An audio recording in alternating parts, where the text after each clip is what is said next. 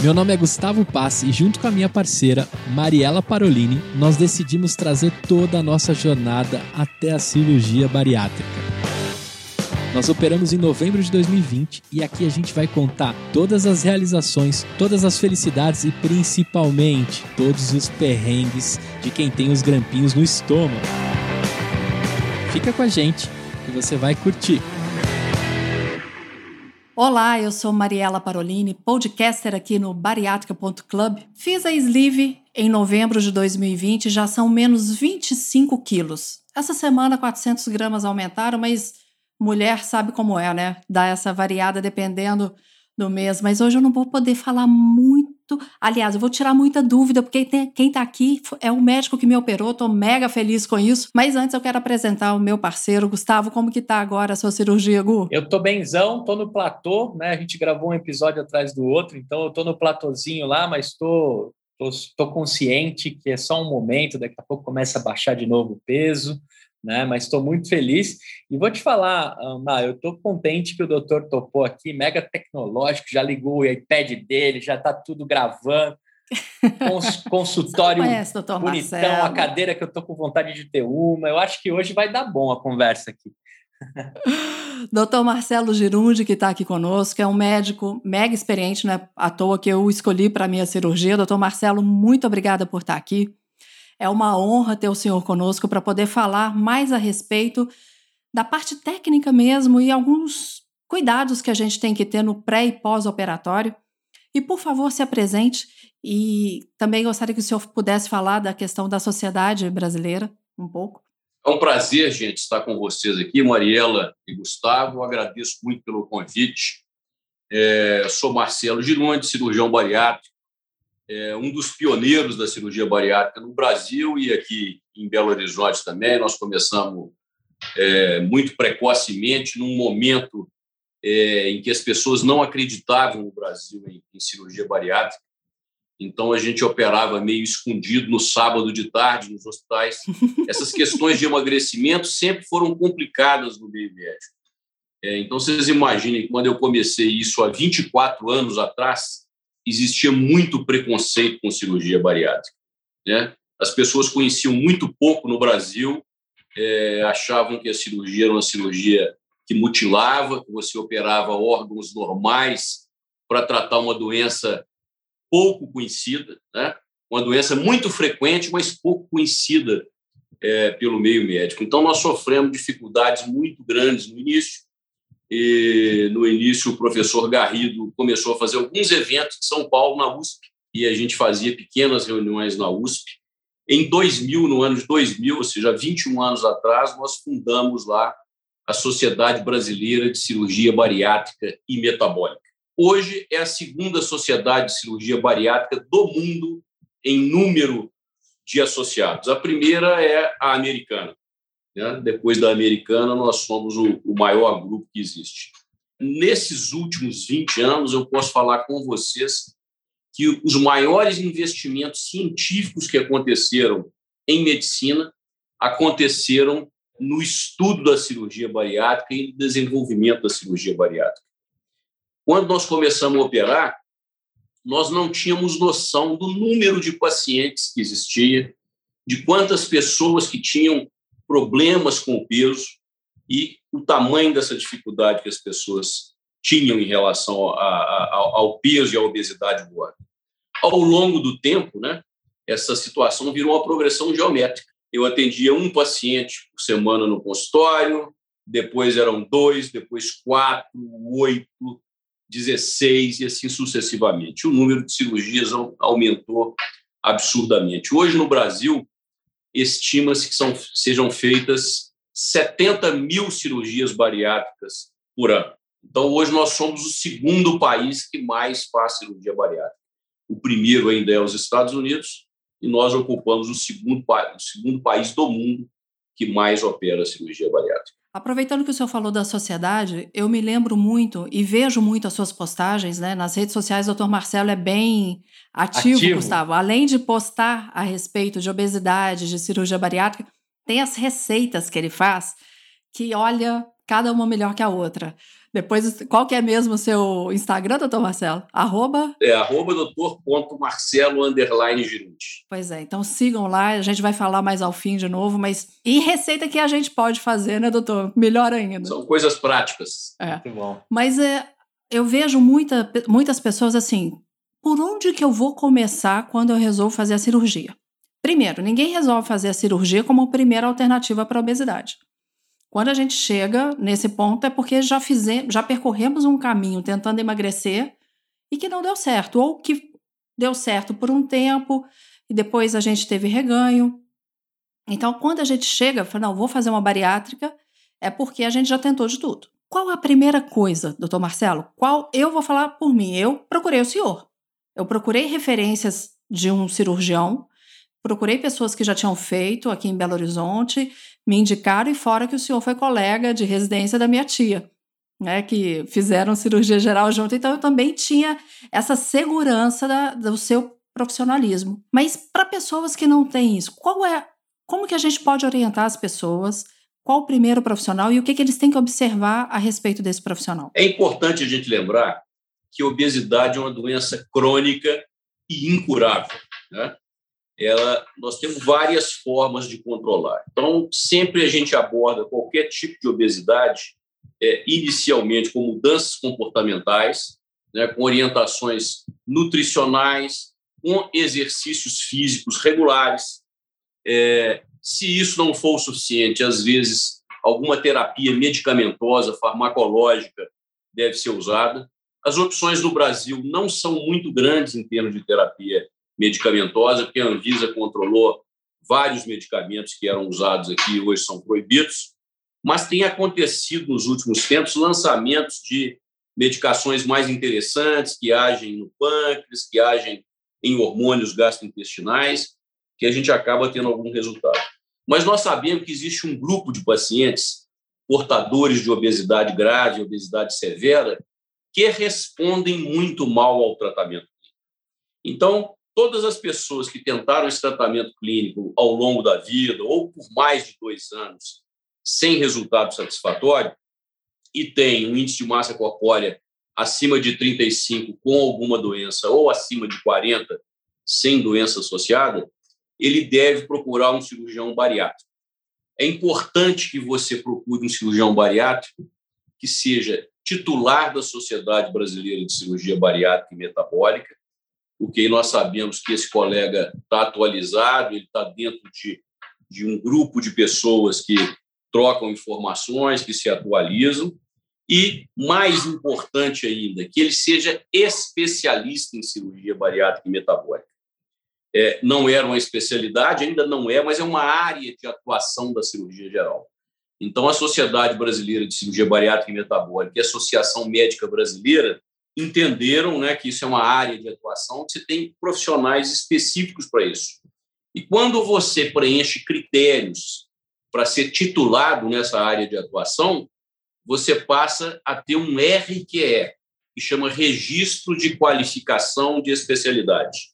Então, se você consultar o CRM da sua cidade, né, o Conselho Regional de Medicina do seu estado, é possível você consultar lá se o doutor fulano de tal é portador de RQE, que o baliza, né? deixa ele consolidado para praticar a cirurgia bariátrica metabólica. Então, esse é um primeiro ponto. O que a Mariela falou é fundamental também você ver, ouvir opiniões né, de pessoas que você conheça, procurar informações ou de profissionais ou de médicos que você conheça. Nós estamos vivendo um momento perigoso nessa situação, porque é, muitos pacientes começam isso de forma errada. Eles entram nesses grupos de obesidade da internet, né? grupos do Instagram, grupos do Facebook, e ali eles ouvem uma quantidade de informação errada da maior, de todo o espectro que a gente puder imaginar. Existem hoje, inclusive, pessoas que estão lá dentro só para desvirtuar a cabeça desse paciente que está ali desorientado. Então, Existem pessoas que entram ali, chamam esse, esse, esse paciente que está indeciso no privado, e ali ele fala uma, um monte de coisa, conversa sobre técnica que não é aprovada, sobre uma série de situações que são que estão sendo, inclusive, investigadas atualmente.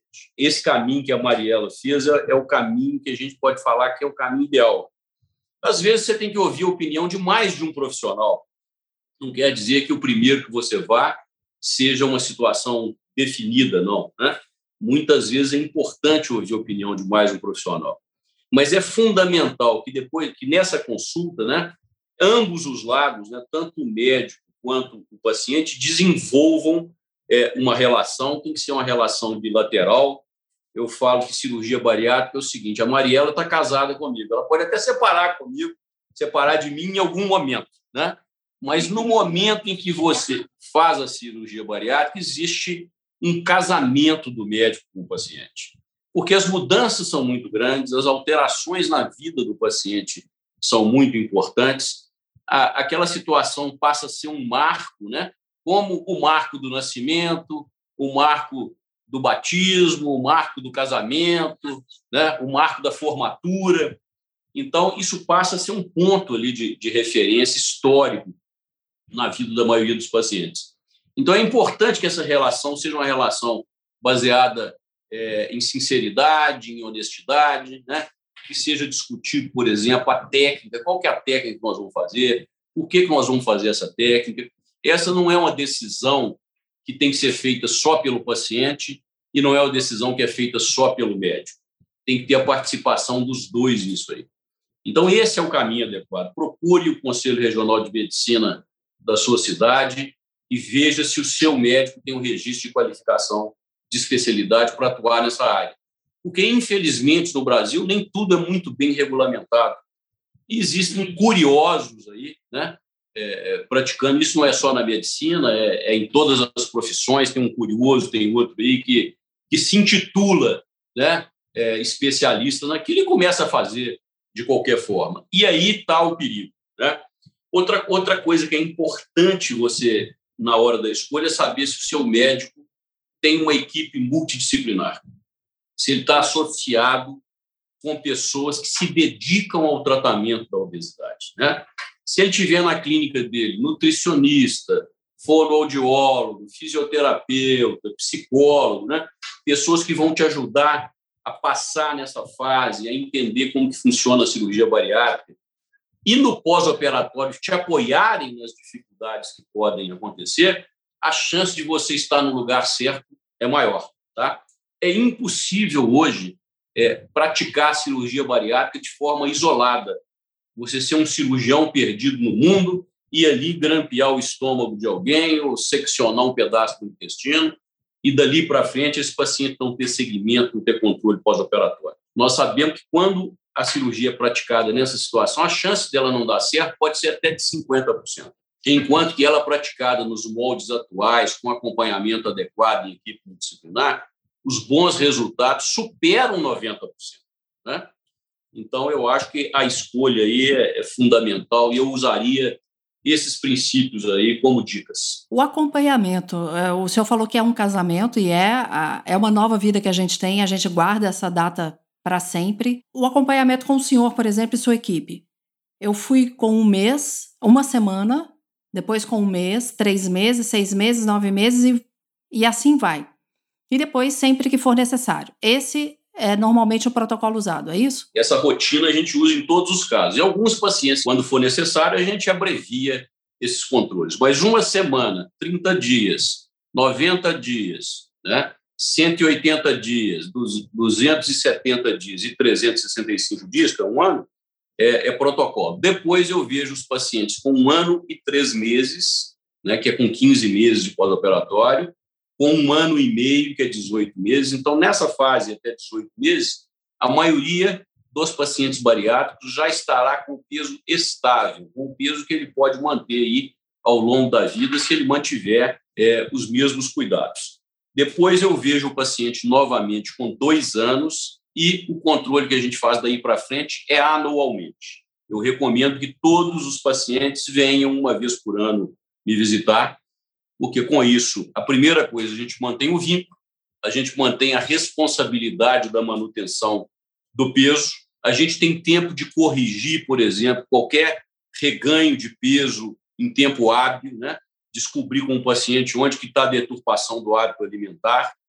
É fundamental nisso aí também a gente saber se a suplementação vitamínica e mineral está sendo feita, porque às vezes o paciente acha que ele precisa disso só naquela fase que ele está emagrecendo e esquece que dali para frente ele tem que continuar. É, nesse período dessa consulta anual, eu faço os exames de sangue, aí a gente revê, vê como estão as dosagens das vitaminas, dos minerais, que é muito importante emagrecer, não é, gente? Mas é importante emagrecer mantendo um padrão de qualidade de saúde melhor do que você tinha antes de operar. Então, nós não podemos trocar uma doença por outra doença. Não podemos trocar obesidade por anemia, né? obesidade por osteoporose, que é mais frequente nas mulheres. Então, esse controle, né, que é preventivo, é um controle regulador, é fundamental. Os pacientes que fazem esse controle, se eu posso falar nesses 24 anos aí de, de cirurgia bariátrica, os que fazem o controle são os que têm o melhor resultado. Aqueles pacientes que desaparecem, que ficam cinco anos sem vir ao consultório, às vezes dez anos, né? quando eu vejo o nome deles na agenda, eu já sei que tem algum problema. Né? Porque aí eles passam a lembrar do cirurgião. Ó, estou com algum problema, não estou comendo direito, estou vomitando mais do que eu deveria, Reganho. ou o meu cabelo está caindo, é, ou eu ganhei peso, né? Aí você, então é, é fundamental. Eu acho que e isso eu falo já na primeira consulta. A Mariela deve lembrar disso muito bem. Falou, ó, isso aqui tem que ter um controle o resto da vida. A mudança comportamental é fundamental, né? Não adianta operar se não mudar a forma de alimentar.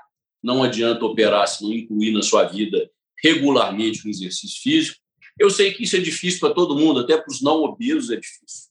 Mas é o preço que a gente paga pelo sucesso do tratamento.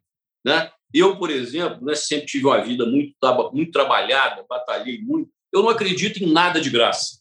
E não acredito também em cirurgia bariátrica sem investimento do paciente.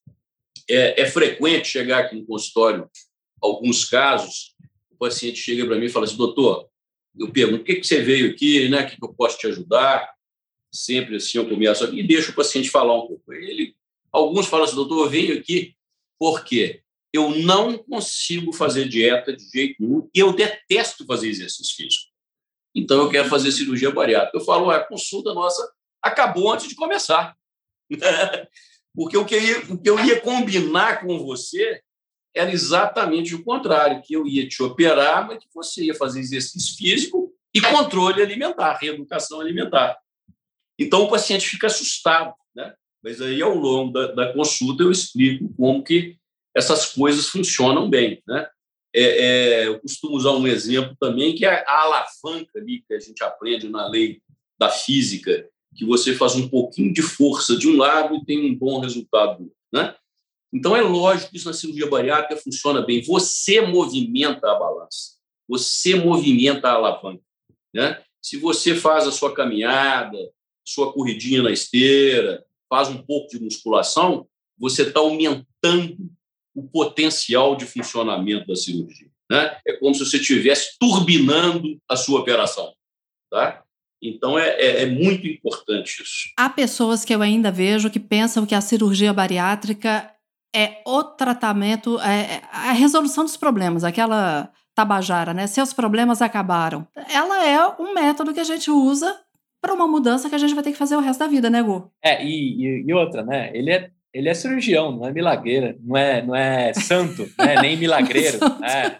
Ele não vai aqui, você não vai sair do consultório dele e vai falar, pronto, agora eu vou emagrecer dormindo, ou eu vou ficar é, magrinho sem fazer nada, né? Ele, ele, ele vai te dar um, um caminho para você fazer isso, né? E você tem que tem que ter os dois compromissos, né? Acho que você deixou isso bem claro, doutor. Tem que ter os dois compromissos. Não é o médico que vai só do lado dele fazer a parte dele se você não fizer a sua. Agora, doutor, pela minha, pela quem está vendo você no vídeo e calculando aqui 24 anos de experiência, pelos meus cálculos, você começou com 16 anos a fazer cirurgia nas pessoas. Mas eu, eu posso te falar, Gustavo, eu comecei antes dos 16, sabe? Porque o, os, os, bichinhos lá de casa, quem operava era eu, sabe? Ah, entendi. Desde a infância. Né? Eu, eu sou um caso que nasci cirurgião, sabe? Entendi. Meu pai e minha mãe ficavam assustados, né? Falavam, pô, esse menino faz curativo na orelha do cachorro, opera, tira, não sei o quê. Então, eles achavam diferente aquilo. Mas como eu defini que eu seria médico muito precocemente, aos cinco anos de idade, eu, eu comuniquei isso com meu pai e para minha mãe, que legal. eu ia ser médico e que eu ia ser cirurgião. então, daí para frente ficou fácil. Né? Eu formei rapidamente, estudei no UFMG, passei no primeiro vestibular, é, fiz três anos de residência médica aqui num, num, serviço credenciado pelo MEC. Depois tive a oportunidade de fazer um fellow no Canadá e outro nos Estados Unidos. E voltei e comecei a trabalhar como, como cirurgião geral. É, fui também pioneiro na, na cirurgia videolaparoscópica, que foi assim, o maior avanço Legal. dos últimos 100 anos da, da cirurgia. Né? A possibilidade, eu comecei na minha residência, eu aprendi a abrir a barriga. Depois disso, eu tive que aprender a operar sem abrir o abdômen. Né? Fui fazer cursos fora, aprendi a videolaparoscopia e depois começou a surgir a história da cirurgia bariátrica no mundo. Como eu sempre fui muito antenado, sempre andei mais na ponta, né, e tal, aí eu falei, não, está na hora da gente aprender também cirurgia bariátrica. Começamos a fazer cirurgia bariátrica aberta é, e depois treinamos novamente para fazê-la por videolaparoscopia. Legal. Porque a cirurgia videolaparoscópica seria assim o último grau de dificuldade em cirurgia, né? Tipo, né, uma, uma vesícula, para você operar uma, fazer uma colestectomia que é retirada da vesícula biliar, deve ser grau 3 ou grau 4. A cirurgia bariátrica é grau 10. Então, aí eu comecei cedo, né? E sempre me dediquei muito à profissão. Tenho 34 anos de formado e ainda combustível para muitos anos, se Deus quiser. Muito Deus bom, quiser. muito bom, doutor. Eu vejo é. as suas fotos, eu imagino o senhor como... Lembra do Edward, Mãos de Tesoura? É. A sensação que tem ali é. na laparoscopia é essa. Muito é legal. Essa mesmo.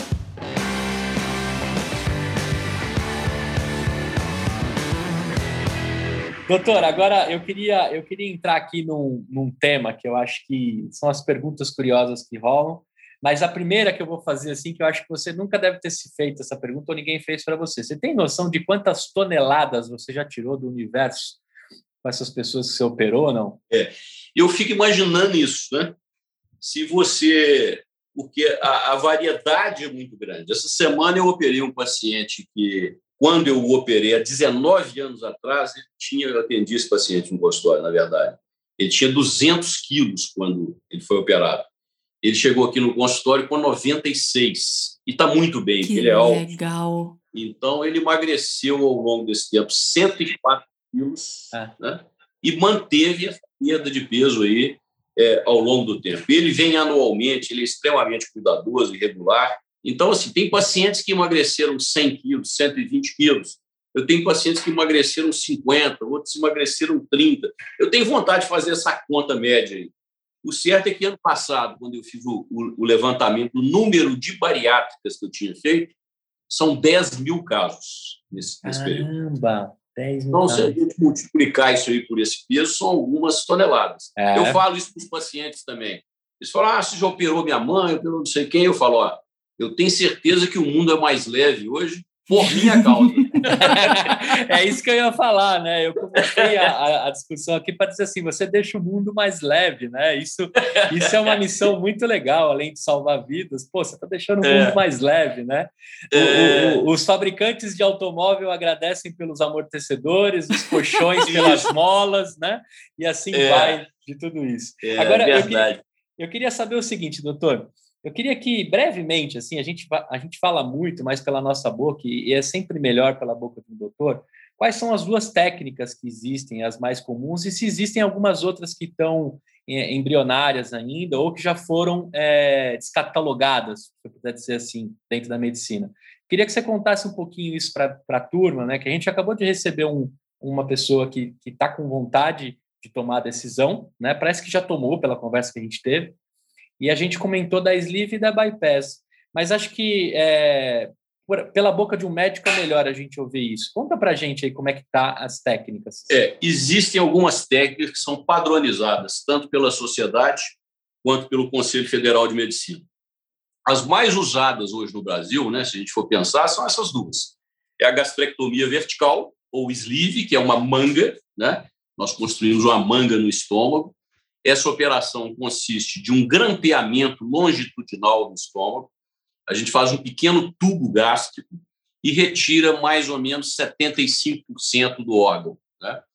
É, essa parte que sai do estômago é principalmente o fundo gástrico. Essa região é onde produz a grelina, que é o único hormônio que nós isolamos até hoje é, relacionado com o apetite, que aumenta o apetite.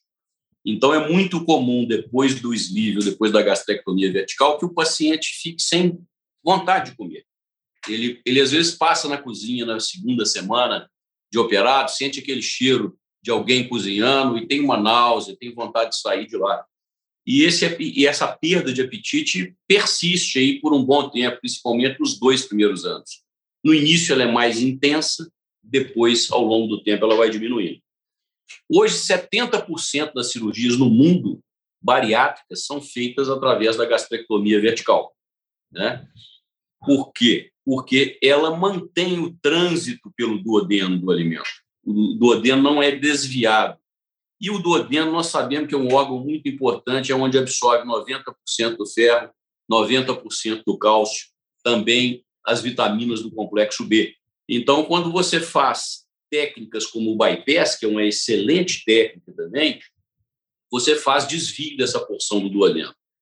Né? Então, hoje, a gastrectomia vertical ganha em número de casos operados.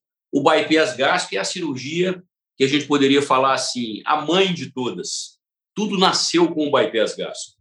Né? Lá em 86, dois pesquisadores americanos, o Fob e, e o Capella, em locais diferentes dos Estados Unidos, publicaram uma técnica muito parecida uma com a outra, mas com os mesmos princípios.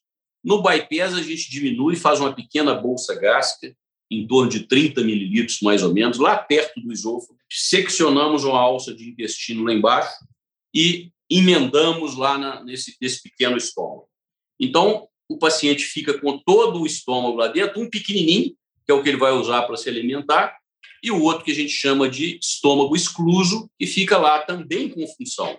Ele produz ácido clorídrico, né? esse ácido clorídrico vai encontrar com a bile no duodeno, com o suco pancreático, e eles vão descer por um segmento de alça intestinal. E o alimento desce por outro segmento de alça intestinal. Um metro, um metro e meio abaixo, é, nós vamos encontrar o alimento com as secreções digestivas e dali para baixo vai ter digestão e absorção. Tá? É uma técnica também fantástica mas mais utilizada hoje para os pacientes que nós chamamos de pacientes metabólicos, principalmente para os diabéticos, já dependentes de insulina, porque ela age melhor no pâncreas. Tá? Em termos de perda de peso, eu tenho pacientes com sleeve que perderam mais do que bypass, tem pacientes de bypass que perderam menos que sleeve, né? Então é um pouco variável isso aí. Não dá para a gente rotular, não, porque essa perda de peso não depende só da condição técnica em que a operação foi feita, depende de fatores externos, do cuidado que o paciente tem. Então, é difícil a gente mensurar. Essas duas são as mais usadas. É, existem outros dispositivos, por exemplo, como o balão intragástrico. Existem pacientes que chegam aqui no meu consultório e falam, doutor, eu tenho 200 quilos, eu quero colocar um balão e ficar com 80.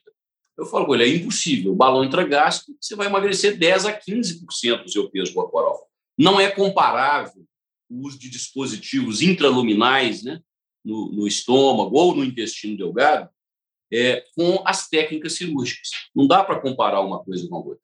A mesma coisa com a gastroplastia endoscópica, aquela que é feita através de endoscopia, sem a laparoscopia.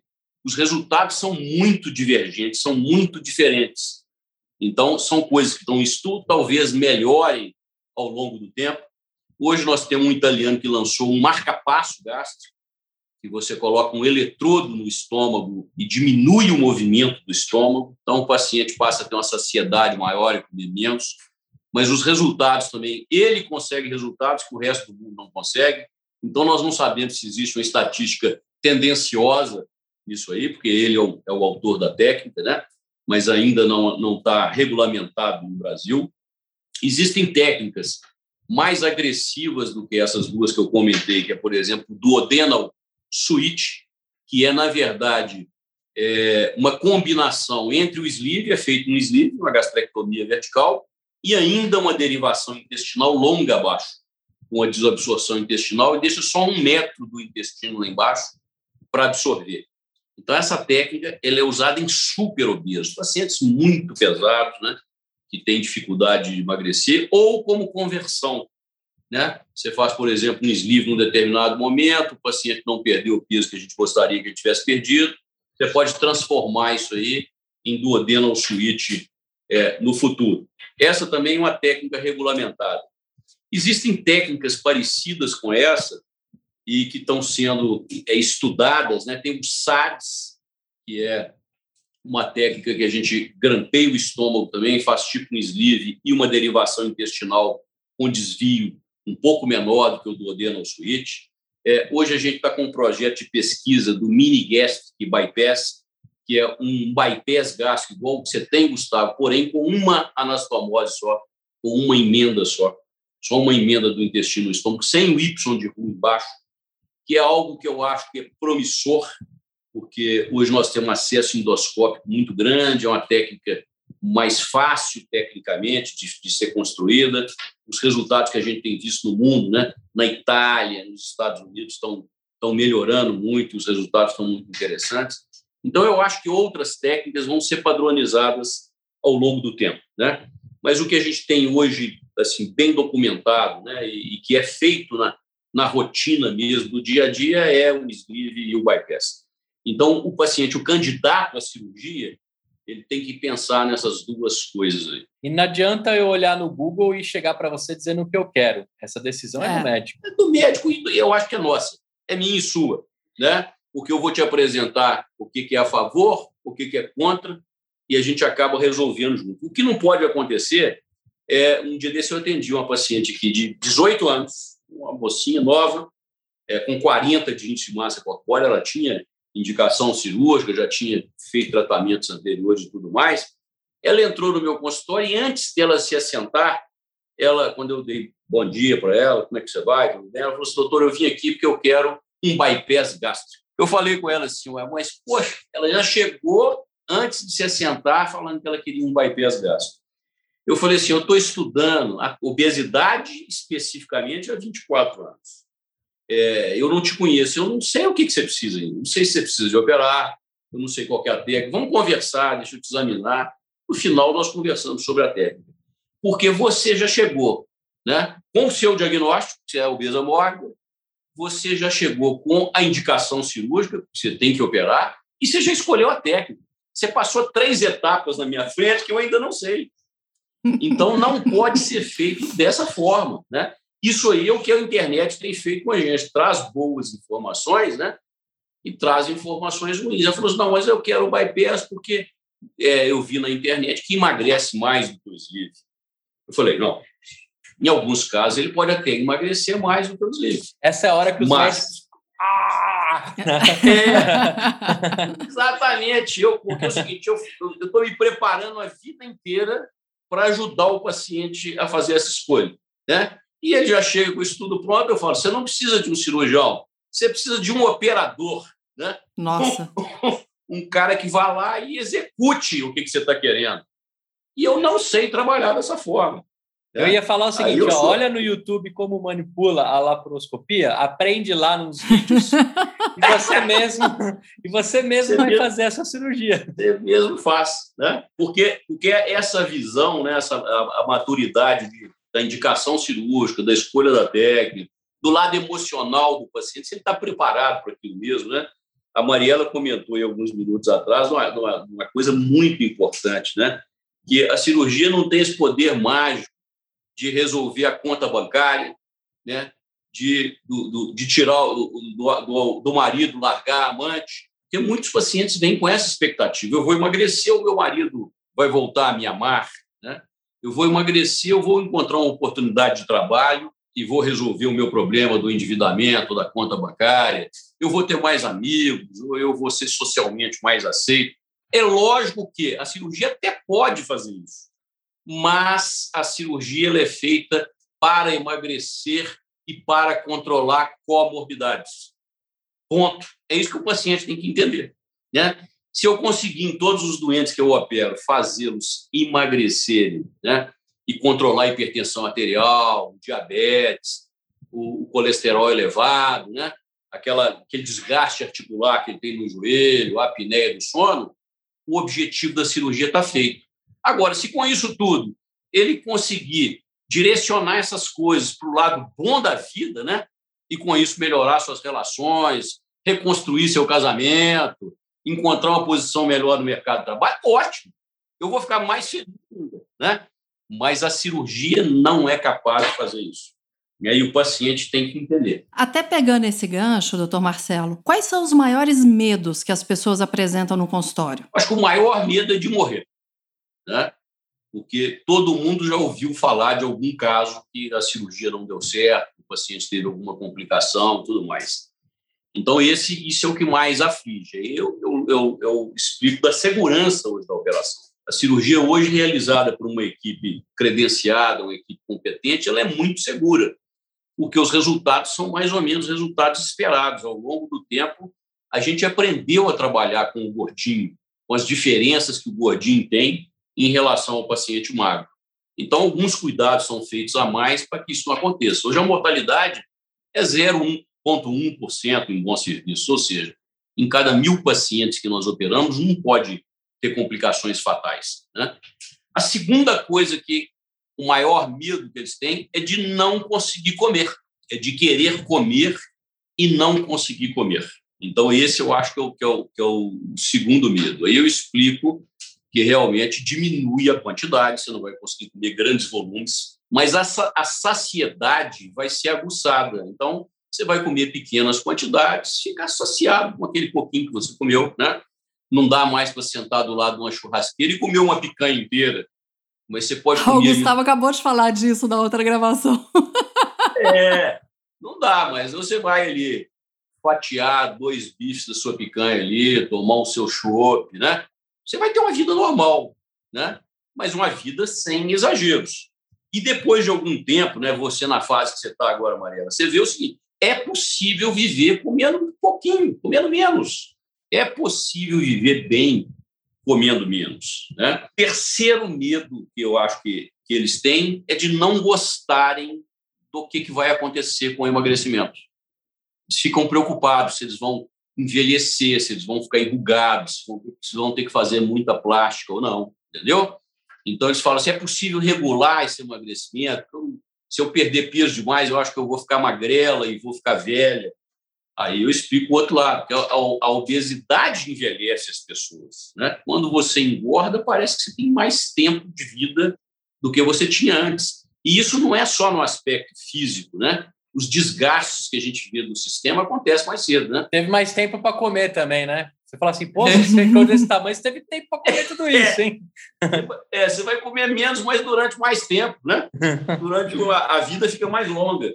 Então, esses três medos são os, os que eu vejo com mais frequência no consultório. Eu tinha um medo muito da cicatrização, doutor. Cicatrização do meu estômago. Como eu tinha tido problemas de cicatrização e já tinha tido trombose quando eu tinha 24 anos de idade, hoje eu estou com 20, 47, então eu tinha muito medo da cicatrização do estômago. E isso me fez fazer os primeiros meses assim, muito à risca pra, por causa dessa cicatrização? Você tinha medo de quê, Gu? Ah, o meu medo era perder a minha, a, o meu lado social, né? Eu achei que no churrasco eu ia ser o chatão do churrasco, né? Que eu ia ficar ali de mau humor, que eu ia ver passar o antio, passar o, a picanha, passar o filé mignon e falar assim, pô, queria juntar tudo isso num pãozinho com vinagrete, um queijinho derretido e mandar para dentro, né?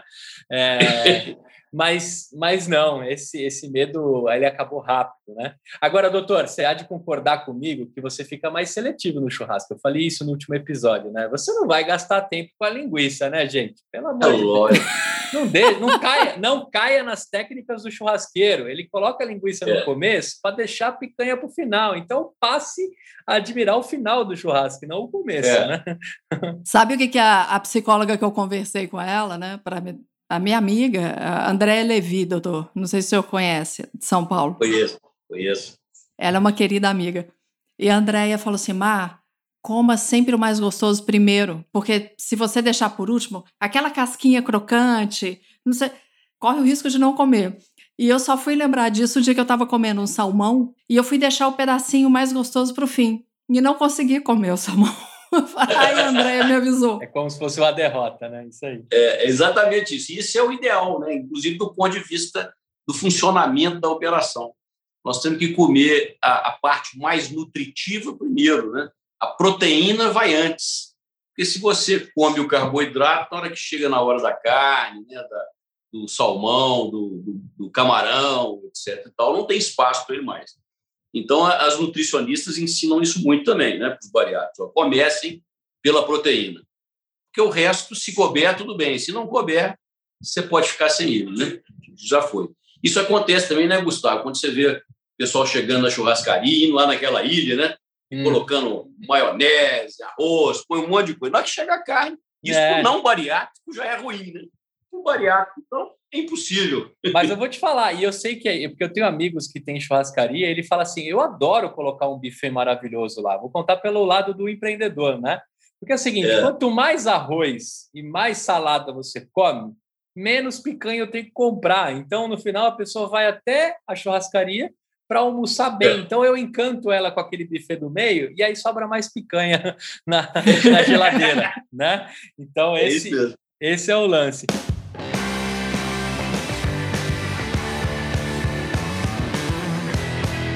Esse casamento entre, entre paciente e doutor é uma coisa assim é, divina, né? Por que eu, eu falo que é divina também, né?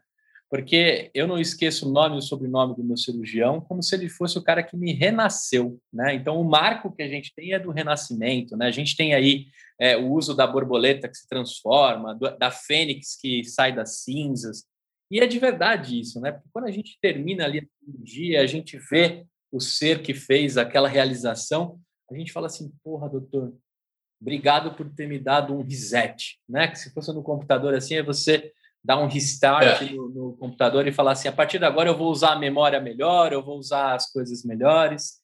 E aí, é isso mesmo. O que, que eu queria te perguntar, doutor?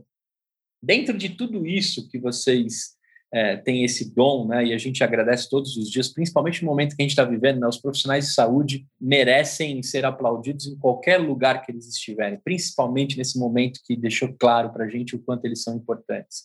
Mas eu queria saber de você o seguinte, doutor: quando a gente realiza uma cirurgia e a gente acompanha esse paciente, nem sempre é sucesso, nem sempre, porque a gente já viu que é uma divisão, é uma é uma é uma troca, né? O que, que pode acontecer depois que a gente faz uma cirurgia? E aí eu queria tocar num assunto que acho que é o mais comum que os grupos de Facebook têm e é onde mora um, o perigo maior, que é reversão de cirurgia. Por que, que eu estou te perguntando isso? Porque a bypass dá para reverter. A sleeve, pelo meu, pelo meu Google, não, né?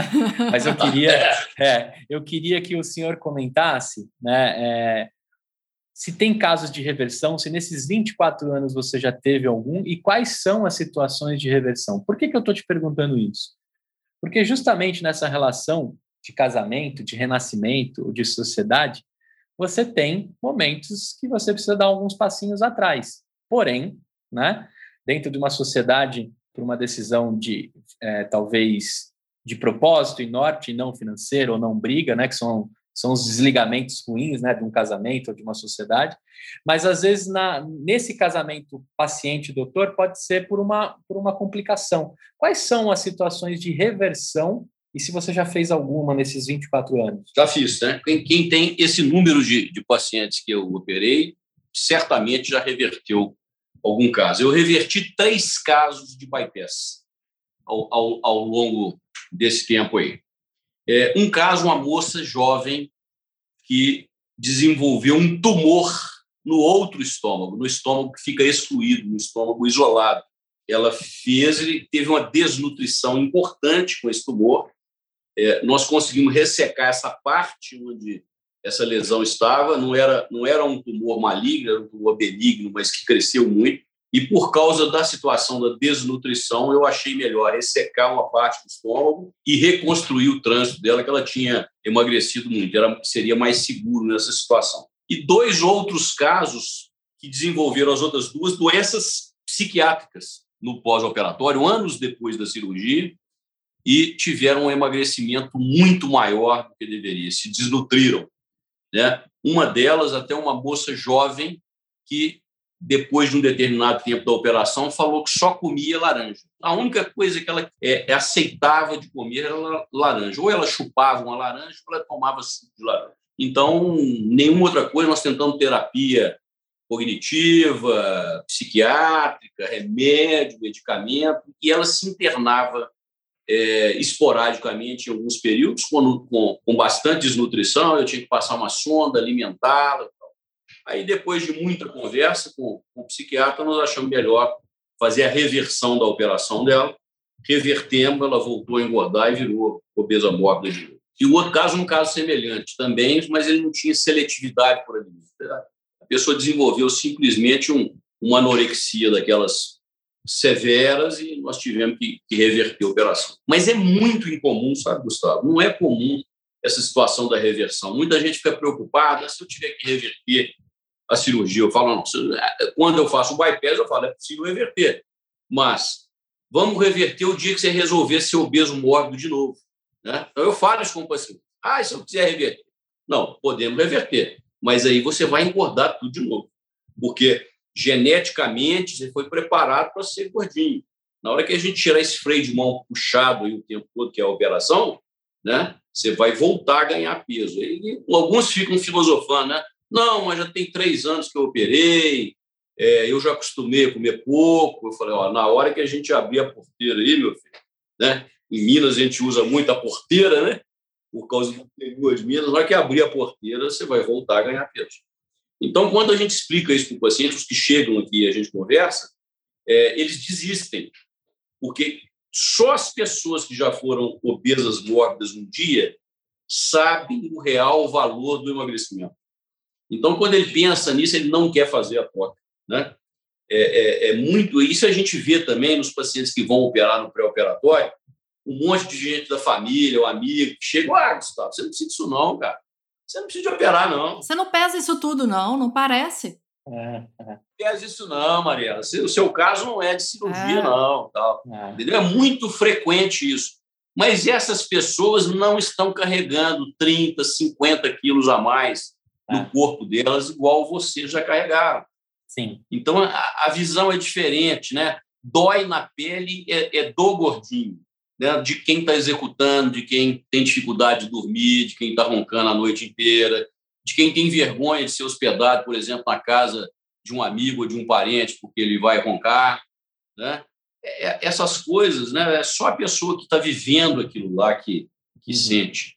É, teve uma vez que eu atendi uma paciente aqui chorando no consultório, ela chorando. O que, que, eu, o que você resolveu operar? Doutor, eu fui comemorar não sei quantos anos de casamento com meu marido em Nova York e na hora que foi servir o jantar, a gente estava na classe econômica, no avião, na hora que foi abaixar a bandejinha, a bandeja não, não. abaixava, porque ela encostava na minha barriga. Então, eu vendo ali todo mundo comendo e tal, eu fui sem comer, fiquei com vergonha, deixei a pessoa me dar o, o jantar, né, a comissária me dar o jantar, comecei a chorar e nessa viagem eu resolvi que eu tinha que emagrecer. Então, a pessoa que tem a experiência com a obesidade, ela é. é a que tem mais poder e mais capacidade de tomar essa decisão. Né? Não dá para a gente ficar ouvindo muitas outras pessoas. Doutor, Sim. uma coisa que o senhor fala, e para mim foi fundamental, a questão, eu falo que o Emílio, meu marido que o senhor conheceu, ele fala assim, a Mariela não operou só o estômago, ele operou também o cérebro. Porque não tem como não mudar mindset. E até nesses casos que o senhor comentou de refazer, reverter, reverter a, as pessoas talvez por algum motivo o, o emocional também ele descambou e tem algumas é, o medo maior da minha família era esse. É, você vai fazer a cirurgia e aí você vai criar compulsão por alguma coisa você vai desviar como que isso é eu sei que o senhor tem toda uma equipe tem todo um processo a gente tem que fazer isso, mas como que o senhor orienta? É, a orientação que a gente faz é o seguinte: é possível isso acontecer. Eu já vi algumas compulsões mudarem, né? Por álcool é muito comum, né? É muito comum, não, é, assim, é mais frequente que as outras, né? É, alguns pacientes, como comem com mais dificuldade, passam a beber com mais intensidade. Mas isso a gente vê que não é uma pessoa que não teve experiência com álcool. Normalmente, esses pacientes já bebiam bem antes. Eles uhum. só não falavam. Né? Quando a gente pergunta na nossa anamnese que, ah, como é que você bebe? Ah, beba um pouquinho, só no final uhum. de semana. Na verdade, quando a gente descobre esses que passaram a beber mais, eles já gostavam e começaram a, a gostar mais no pós-operatório. Né? É, outras compulsões que são importantes, principalmente na mulher, é a compulsão pelo cartão de crédito, compra. Né? Uhum. Ela, passa, ela passa a comprar aquelas roupas que ela via na vitrine do shopping e que não servia, né? Então ela passa a, a, comprar um pouco mais, a gastar um pouco mais de dinheiro com essas coisas. Então são, são cuidados que a gente tem que tomar, né? E tem outras compulsões também, compulsões por sexo, né? Alguns pacientes têm aumento da libido e querem ficar transando o tempo todo, né? Mas isso tem que ser abordado de forma é, é multidisciplinar. Sim. Nós temos que, que explicar para o paciente que isso pode acontecer, né? É sempre bom quando vem um acompanhante na consulta no, do paciente que tem isso, ele, ele não se incomoda com isso, mas ele começa a incomodar algumas pessoas do seu ciclo familiar, principalmente os mais próximos. Uhum. Então, geralmente, essa, um acompanhante começa a vir na consulta, sabe? E, e vem, às vezes vem a esposa com o marido e fala assim, pô, doutor, não está dando, ele está bebendo todo dia. Todo dia chega em casa, está comendo um pouquinho, está magro, está bem, melhorou tudo, mas agora não dá. Ele vai comigo numa festa, bebe mais e eu, e me, eu fico com vergonha do comportamento que ele está lá. Então, assim, nesses casos, a gente tem que fazer terapia complementar, né? Aí é terapia de grupo, é acompanhamento psicológico, é avaliação psiquiátrica e, às vezes, uso de medicamento para controlar essas coisas, né? É, é, o importante é o paciente saber no pré-operatório que essas coisas podem existir e que ele tem que controlar isso aí precocemente. Se acontecerem, né, que aconteçam no início. A nossa sorte é que não é tão frequente assim. A maioria dos pacientes emagrecem, é o que eu falo com vocês aí. Nós temos ótimos resultados entre 90% a 95% dos casos. Né? Tanto em termos de perda de peso, como né, controle das doenças associadas e, e problema. Agora, nós vamos ter 5% a 10% das pessoas que vão ter algum problema com a operação depois. Problemas que são tratáveis, são contornáveis, né?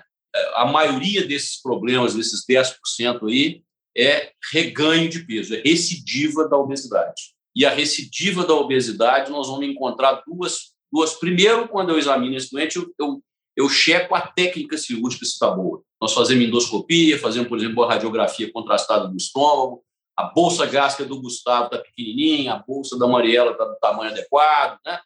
Eu, eu, tenho que saber isso. Se tecnicamente a cirurgia estiver boa, aí nós temos que procurar outros fatores o paciente nega no início, ele não normalmente nega, mas quando vem um acompanhante, o acompanhante fala, doutor, pô, ele está comendo uma, uma lata de doce de leite por dia. Pô, ele, só, ele toma dois litros de Coca-Cola normal, Coca-Cola com açúcar por dia. Então, eu já pergunto quando é reganho de peso, né? E a cirurgia está boa, eu já chequei a operação, está boa. Eu falo assim: o que, que é que está acontecendo? É álcool, é doce ou é os dois? e às vezes é os dois. Então, às vezes, eu uso excessivo de álcool, que o álcool é hipercalórico, uso excessivo de doce. Né? Então, essa pessoa tem que ser realinhada, ela tem que entender. Eu falo assim: ó, você tem que gostar de você. Não é proibido tomar a sua cerveja, tomar o seu vinho e tal, mas escolha um dia da semana, né? Vá lá, use uma companhia bacana, vai sair com a sua esposa para jantar, toma, vocês dois dividem uma garrafa de vinho, e você toma uma taça, duas, e e alguém toma o resto, né? Faça uma coisa que seja interessante, que não prejudique o seu prazer de usar aquilo ali, né? O seu prazer de alimentar, mas vá, por exemplo, no restaurante não coma a sobremesa, né? Se o vinho é importante para o seu prato principal, não fica, não, não começa com a entrada e nem termina com a sobremesa. Tem alguns detalhes que a gente pode fazer e quando o paciente está disposto a fazer essas modificações, a gente resolve uma boa parte disso aí ou então medicação. Né? Às vezes a gente pode usar alguns medicamentos hoje que ajudam a controlar isso. Não adianta bater uma, uma feijoada no liquidificador, né, doutor? Para tomar ela. Não adianta. e eu conheço gente que já fez isso, hein? Conheço gente. É. E aí não adianta. Eu falo, a gente passa por aquele primeiro mês que não é fácil. Para depois fazer isso, Não, não justifica. Não justifica. Teve um caso também interessante que eu vi, esse caso eu não esqueço de jeito nenhum. Uma paciente que veio aqui no consultório, veio com a mãe dela, e porque estava ganhando algum peso. Aí eu falei, mas o que está acontecendo? O doutor, a mãe respondeu, eu não sei por que, que ela está engordando, porque ela não consegue comer direito. Ela vomita, ela não consegue comer. A única coisa que ela come é pudim de leite condensado batido no liquidificador. e eu faço para ela todos os dias. Ou seja, aí você vê que a doença é uma doença familiar, familiar. uma codependência. O, o, o ambiente é, o ambiente está doente. É. Né? O ambiente é doente. Entendeu? E a mãe, ela e, e essa moça não era novinha, tinha 40 anos, a mãe com 60, cuidando dela como se fosse bebê. um bebê, né? E hum. batendo pudim de leite condensado no liquidificador. Oh, gente. E vou te falar que não é uma má ideia, viu, doutor? Assim, pensando, pensando aqui, sendo bem sincero, você não me parece uma má ideia, não. Não posso mentir para você.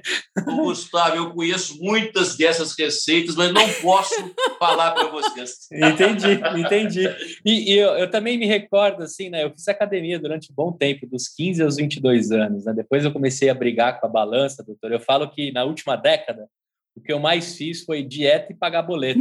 né? Eu continuo agora pagando boleto, mas não preciso mais fazer dieta. Que bom, né? É só reeducação. Eu lembro que eu fazia academia e tinha uma moça que falava assim: olha, falou pro personal, falou, cara, eu não sei o que está acontecendo. Eu já estou aqui há seis meses e eu não emagreci nada.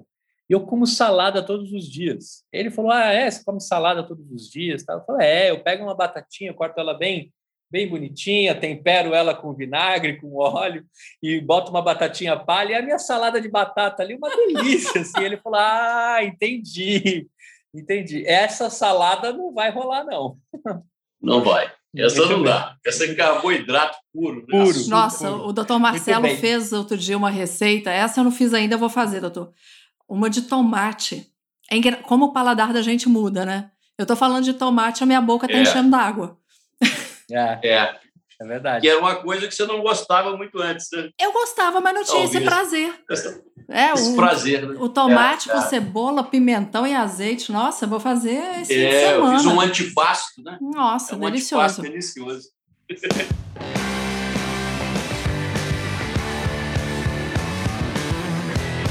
Doutor, aproveitando que a gente tocou aqui nas suas receitas, nesse seu lado chefe de cozinha, qual que é o Instagram aí para a galera que quer ver os seus, as suas receitas, acompanhar você? E ver também assim, os estômagos conheço, que ele tira. Considero...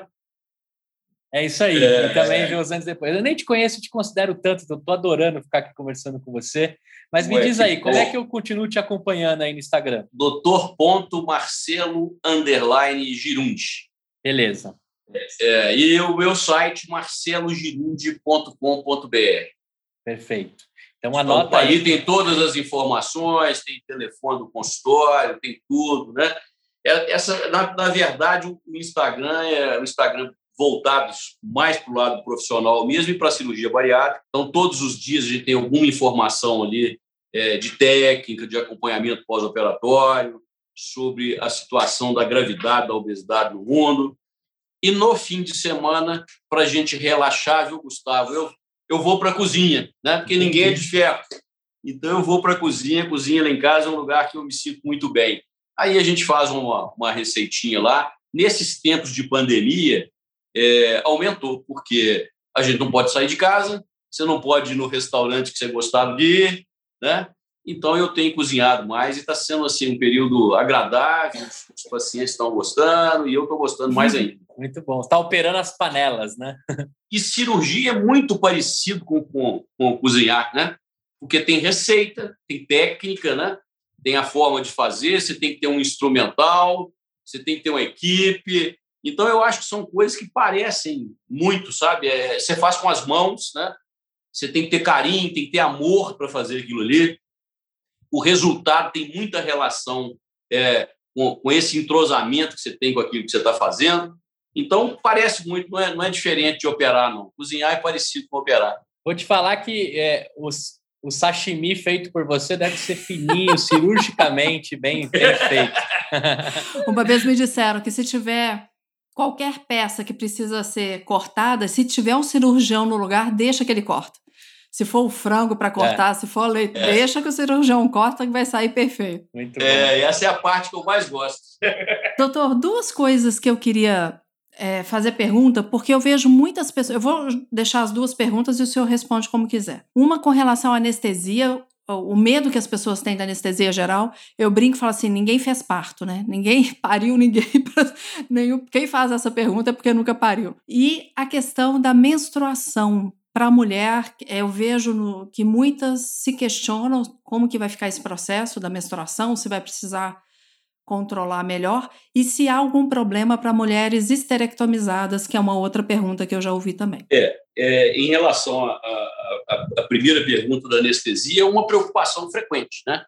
Os pacientes acham que a anestesia é uma coisa do outro mundo, que você pode dormir e não acordar mais. A anestesia hoje, gente, é, é um, um, processo assim, extremamente desenvolvido, né, muito científico. Hoje nós temos drogas é, de curta duração, você suspende a injeção daquela droga, o paciente abre os olhos e acorda. Né? É, você consegue fazer uma analgesia muito boa. Né?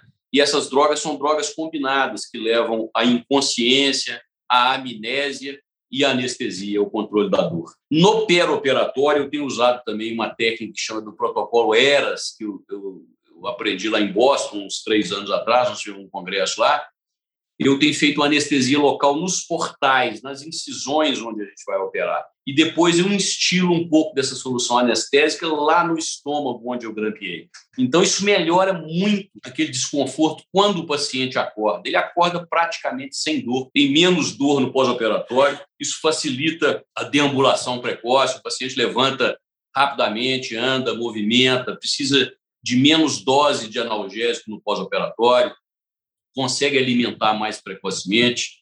São alguns assim é, algumas técnicas adicionais que a gente tem usado que vai melhorando o resultado é, ao longo do tempo. Então, a anestesia é um problema que eu acho que o paciente não tem que preocupar.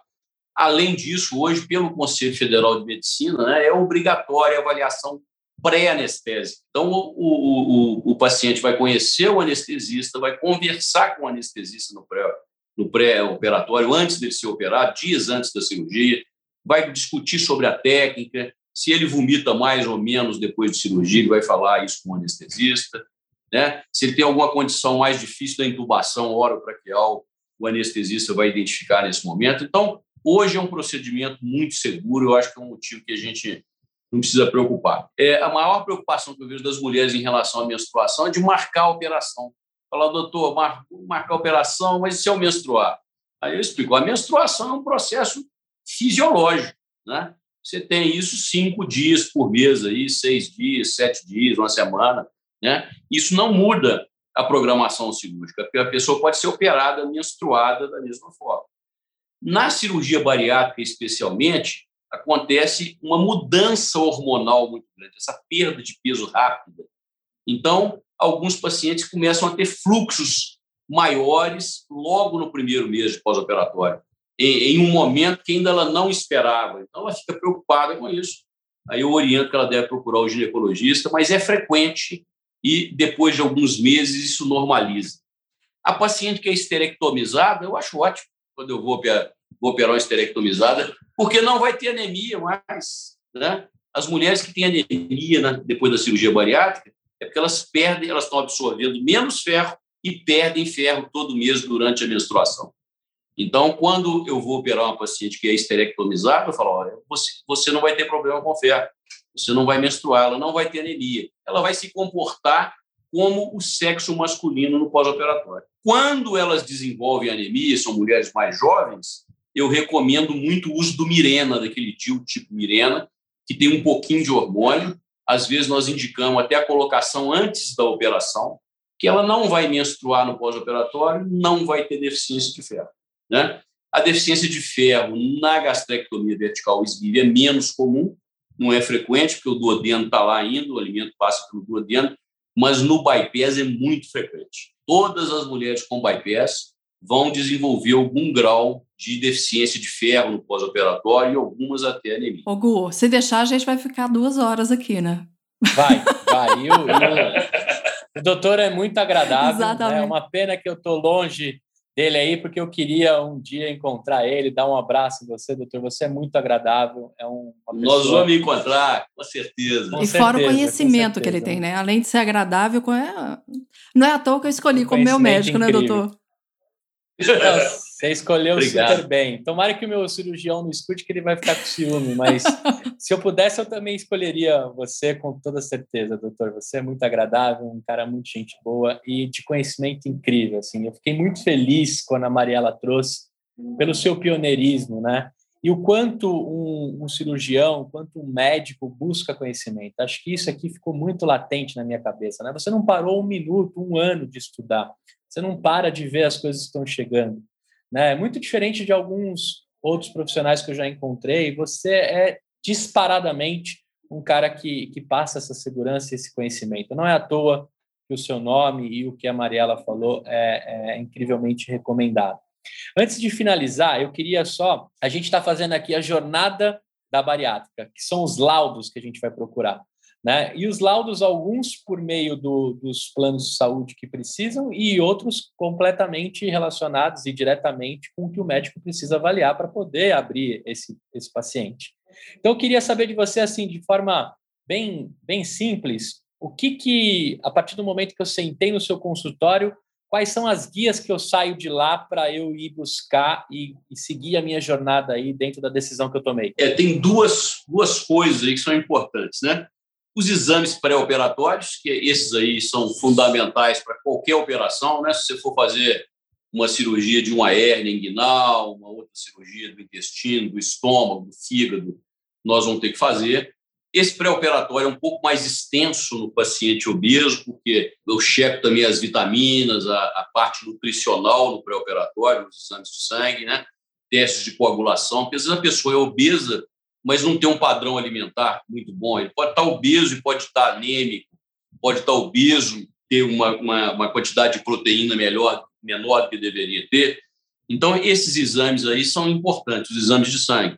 Ultrassom abdominal nós fazemos em todo mundo, porque o fígado às vezes é aumentado de tamanho e pode atrapalhar. A endoscopia digestiva prévia é, eu acho fundamental, porque eu tenho que ver esse estômago por dentro se tem alguma gastrite, alguma irritação, alguma úlcera, né? Isso, às vezes, eu tenho que tratar alguma coisa antes de submeter é, esse paciente à cirurgia. É, é, fundamental uma radiografia do tórax, tenho que ver se esses pulmões não, não têm nenhum tipo de lesão, nada que possa prejudicar a respiração desse paciente no pós-operatório. Eu também peço que ele vá num cardiologista para fazer uma avaliação do risco cirúrgico, um eletrocardiograma, desse do ponto de vista cardiológico, ele está equilibrado ou não, né? E o pré-anestésico também é fundamental, porque ele vai encontrar com o anestesista e é hoje prerrogativa, é resolução do Conselho Federal é, de Medicina. De um, de um, outro lado, a gente tem a avaliação da equipe multidisciplinar, que é passar pelo fonoaudiólogo, que eu acho que vai orientar sobre a mastigação desse paciente, como que ele vai se portar em relação à alimentação no pós-operatório. O nutricionista, porque ele vai fazer uma avaliação nutricional e vai prescrever a dieta do pós-operatório. Né? Primeira semana é só líquido ralinha, segunda é mais consistente, então é importante. E é um momento também que o, o, o, o paciente faz um vínculo com essa nutricionista para que ela possa ajudá-lo no pós-operatório nessa progressão da dieta. Eu acho importante. Eu tenho também uma fisioterapeuta que vai trabalhar na prevenção da embolia pulmonar, da trombose venosa profunda, uso de meia elástica, exercício respiratório, deambulação precoce, né? Nós sabemos que uma parte das complicações que podem acontecer no pós-operatório são complicações respiratórias. Então, com isso, é, eu, eu previno essa possibilidade. E o psicólogo, que é para saber exatamente isso aí. Eu estou preparado para a cirurgia, né?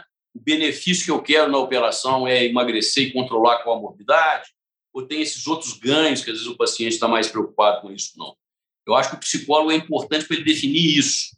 Se, se, se aquele, aquela decisão do paciente está uma decisão que já foi bem estruturada na mente dele, né? Se aquilo está organizado, se ele sabe o que é cirurgia. Então, eu acho importante. O que, que são os laudos tão chatos aí que os convênios estão pedindo. É, um, eles ficam pedindo avaliação psiquiátrica. Eu acho que se passou pelo psicólogo, o psicólogo avaliou bem, eu acho dispensável a avaliação psiquiátrica. a não ser naquele paciente que já é psiquiátrico, aquele doente que já toma drogas, que já faz acompanhamento psiquiátrico. Né? Laudo endocrinológico. Na verdade, os convênios ficam querendo dificultar a vida do paciente e desanimá-lo de operar. Né? Eu acho também que é desnecessário. Eu acho que se o paciente não tem nenhuma outra doença causadora de obesidade, né, isso poderia ser dispensável. Né? É lógico que casos especiais têm que ser avaliados pelo endocrinologista. Por exemplo, um paciente que é diabético e está descompensado no pré-operatório, está com a glicemia muito alta, ele tem que passar pelo endocrinologista para ser controlado, sabe? É, mas o, o, que eu tenho visto e que os, os, meus pacientes estão sofrendo mais é com uma tal de curva de peso, que alguns convênios pedem uma curva de peso de cinco anos para ele provar que ele tem obesidade, e um laudo do endocrinologista falando que ele tratou há dois anos e nem, e, e nem sempre esse paciente está com esse médico há dois anos. Às vezes ele tratou com um outro que já aposentou, um outro que já parou de trabalhar, um que já não atende mais o plano de saúde dele. Então, os pacientes ficam meio chateados com, esse, com esses obstáculos né, desses laudos, o que é realmente desagradável, sabe? Hoje, o cirurgião pede o que ele precisa, como condições de segurança do pré-operatório, e tem que pedir alguma coisa que ele não precisa para satisfazer o plano de saúde, para satisfazer a documentação do plano de saúde. Né? E o paciente fica no meio desse, desse tiroteio.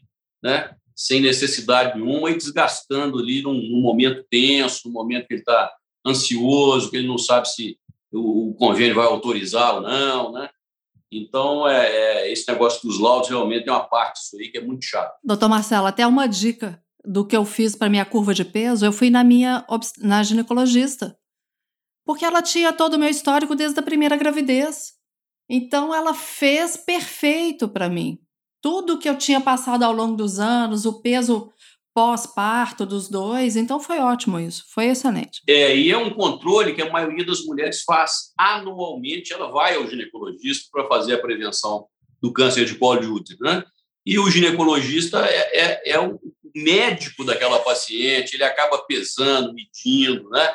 De vez em quando reclama com vocês que vocês estão ganhando peso, né? O especialista médico que mais me envia pacientes para operar é o ginecologista, não é o endocrinologista. O endocrinologista tenta tratar né, da, da, obesidade. O ginecologista vê as dificuldades ali das cirurgias, da esterectomia, do parto e tudo mais.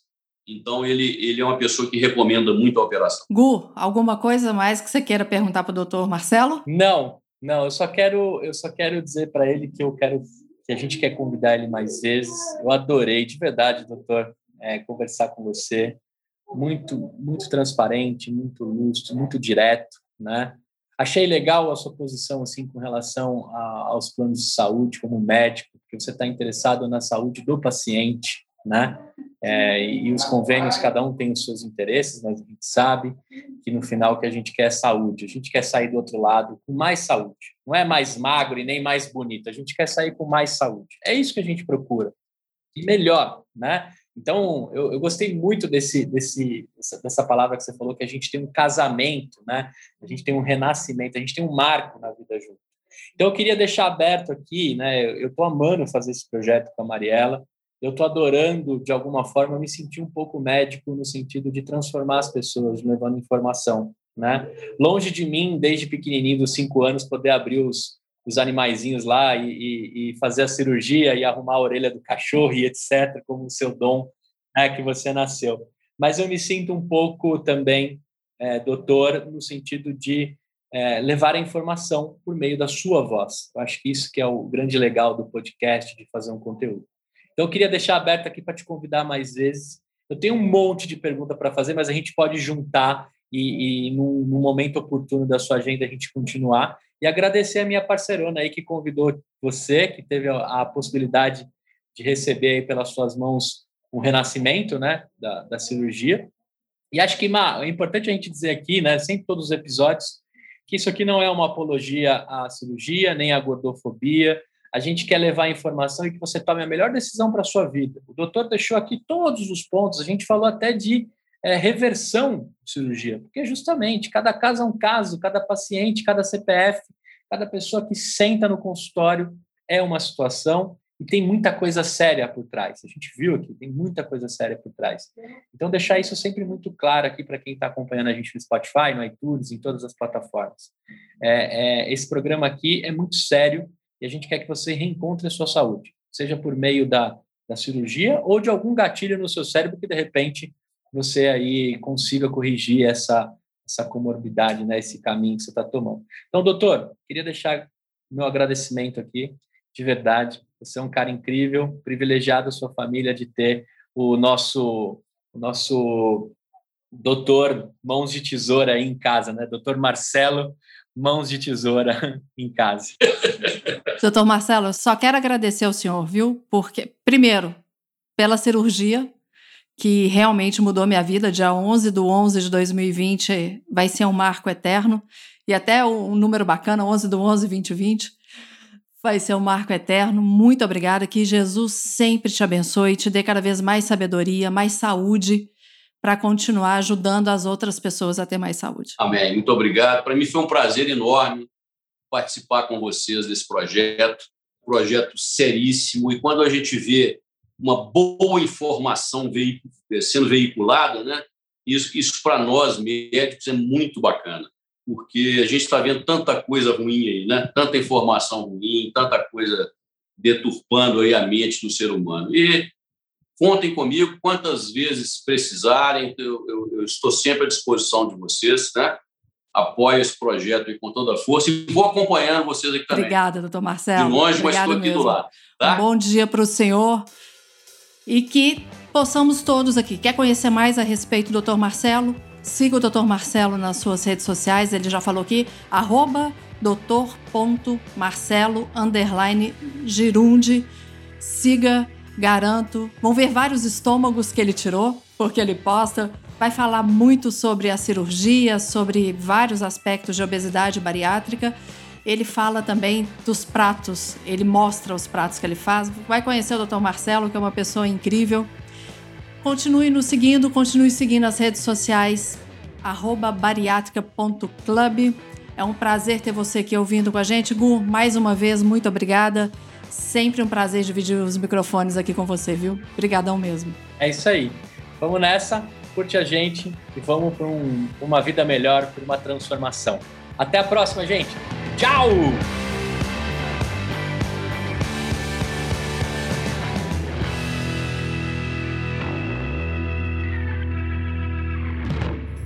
Uma produção, voz e conteúdo.